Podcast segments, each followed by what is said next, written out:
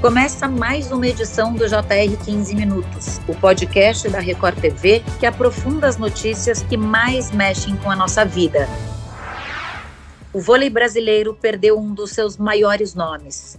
Morreu, aos 62 anos, de síndrome aguda respiratória do adulto, a ex-ponteira Isabel Salgado. Ela estava internada em São Paulo, foi diagnosticada com uma bactéria no pulmão e não resistiu. Isabel era considerada uma pioneira no vôlei feminino e a notícia da morte rapidamente gerou grande comoção no mundo esportivo do Brasil. No 15 Minutos de hoje, vamos conversar sobre a carreira e o legado de Isabel com a ex-jogadora de vôlei, medalhista olímpica, Virna Dias. Virna, muito obrigada por participar do podcast nesse dia triste para o esporte nacional e, sem dúvida, para você também. Olá, é um prazer estar falando com você. É, realmente o Brasil hoje acordou em luto, né? Partiu uma, uma grande amiga, uma guerreira, uma mulher de uma força, de uma personalidade ímpar.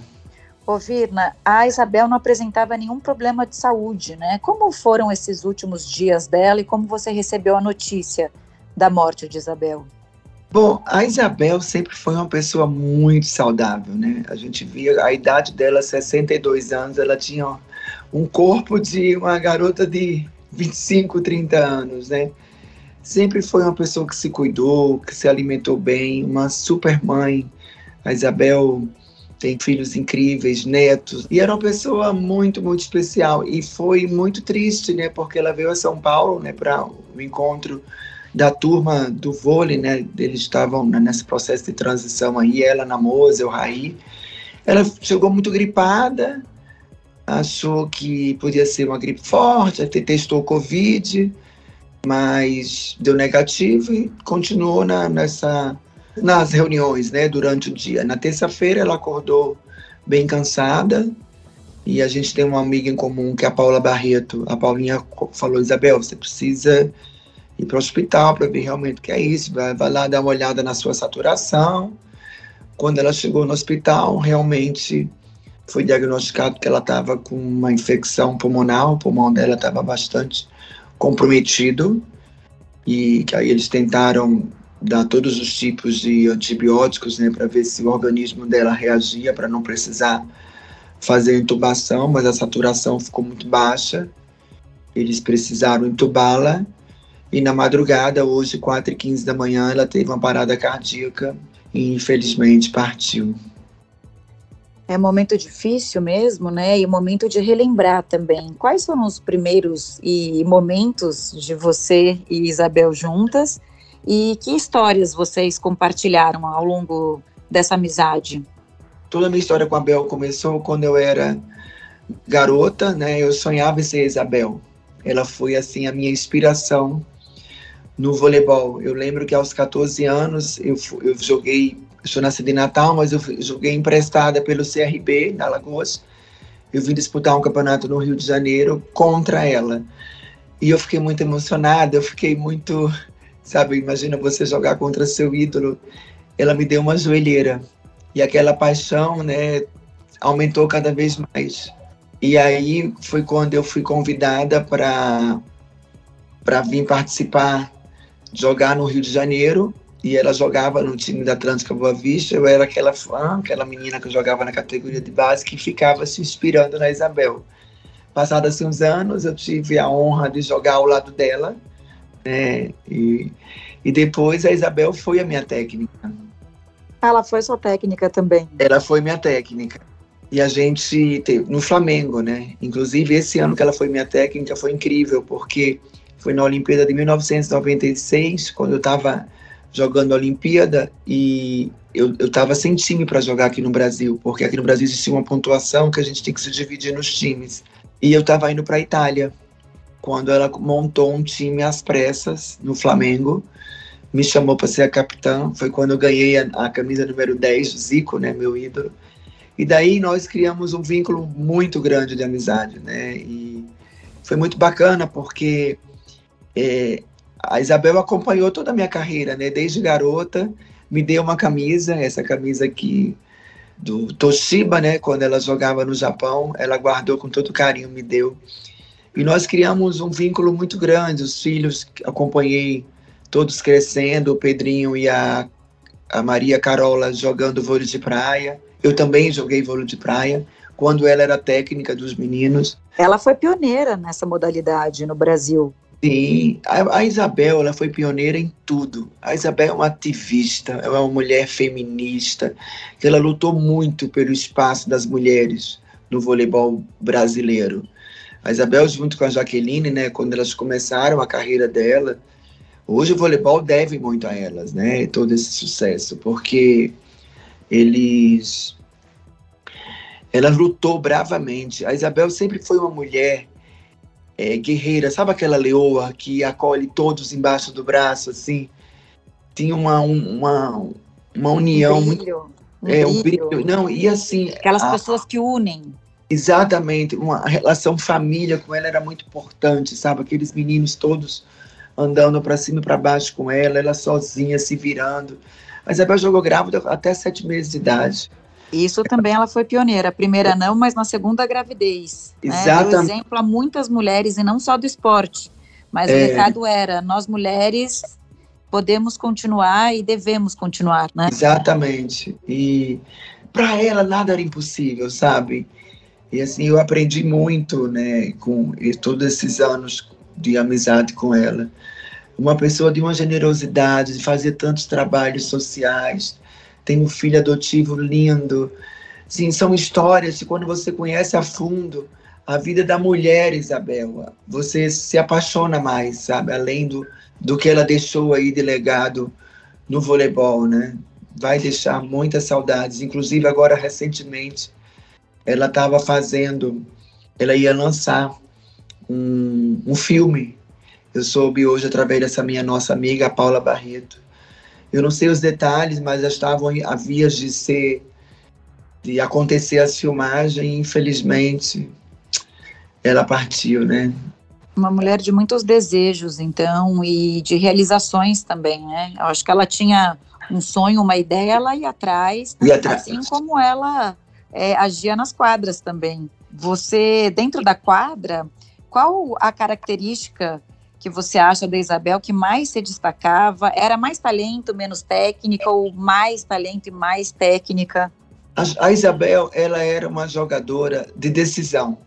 Na hora que a partida estava difícil, é bola para mim. Além da, da ela, tem uma, ela tinha uma impulsão muito forte, ela tinha um ataque diferenciado, né? E ela, ela chamava a responsabilidade para si. Então, essa, essa personalidade, essa característica dela, me inspirava muito. Era uma mulher, e assim era a vida dela. Né? Não, não existia dificuldade, ela lutava, ela brigava pelos filhos, brigava pelos patrocínios, acolhia todos. Agora mesmo nesse, nesse processo aí da eleição, ela ela lutando pelo partido que ela acreditava, ela ia lá, postava, ativista. Era e sempre, essa sempre foi a Isabel, sabe? Aquela Passou mulher. isso para as filhas, para os filhos também. Tanto o esporte quanto o ativismo. Total, total. E a Carolzinha, né? A caçulinha dela, eu falo Carolzinha, mas a Carolzinha hoje está maior que eu, né? A Carolzinha sempre foi muito parecida de personalidade da Isabel. Muito, muito, muito. E até fisicamente, né? Elas são muito parecidas. Muito. Olha que dia triste. Confesso para você que eu tô assim meio que em choque porque essa noite, né, eu eu sonhei com ela, né? E de madrugada eu tive uma insônia, quatro da manhã eu não tinha sono. Aí eu falei, poxa, quando acordar eu vou ligar para Isabel para dar os parabéns, né, para ela por, essa oportunidade aí de poder levantar a bandeira do nosso esporte brasileiro. Aí, oito horas da manhã, eu peguei o telefone, liguei e não atendeu. Aí eu briguei comigo, eu falei, poxa vida, você está ligando para as pessoas 8 horas da manhã, você madruga, né? Fiquei pensando aqui comigo. Deu cinco minutos, meu telefone tocou uma amiga falando que ela tinha partido. Sabe quando eu entrei em choque, eu estava na academia fazendo exercício assim, desabei a chorar. Eu falei, meu Deus, será que esse sonho foi uma despedida, né? Foi algo. Fiquei, ainda tô, né? Meio, meio assustada, né? Com, com da forma que foi esse processo, né? O Brasil perdeu bastante gente iluminada nos últimos tempos, né? Desde o início da Covid. E esse ano também perdemos Gal, perdemos Isabel. Muitas perdas com esse Covid. Eu perdi grande, um grande amigo, Eduardo Galvão. Eu perdi dois tios, uma, uma prima, pessoas ícones né, da música brasileira, enfim tá um pouco de desarmonia, né, energeticamente. Eu queria te dizer também, como a gente já falou aqui, que a Isabel foi convidada pelo governo do presidente eleito para fazer parte da equipe de transição. Então, você estava falando, ela sempre teve uma atuação forte fora das quadras. É, a Isabel chegou a criar o um movimento Esporte pela Democracia. Você lembra Sim. desse momento? Sim, acompanhei tudo. A Isabel sempre ela sempre lutou, ela sempre foi muito ativista, né, pelos ideais.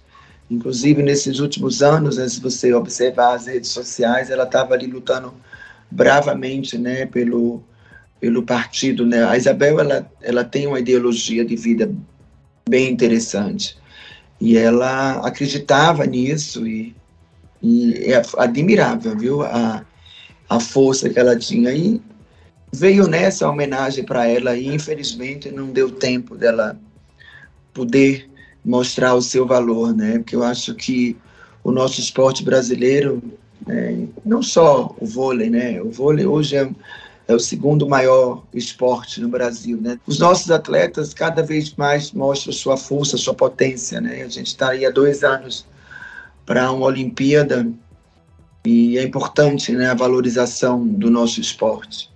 Com certeza. O que, é que você acha que falta neste momento para a gente chegar na Olimpíada com uma boa performance? Eu acho que quanto mais os atletas brasileiros tiverem apoio, né, tiverem patrocínio, incentivo, mais eles vão ter as melhores condições de treinamento, né?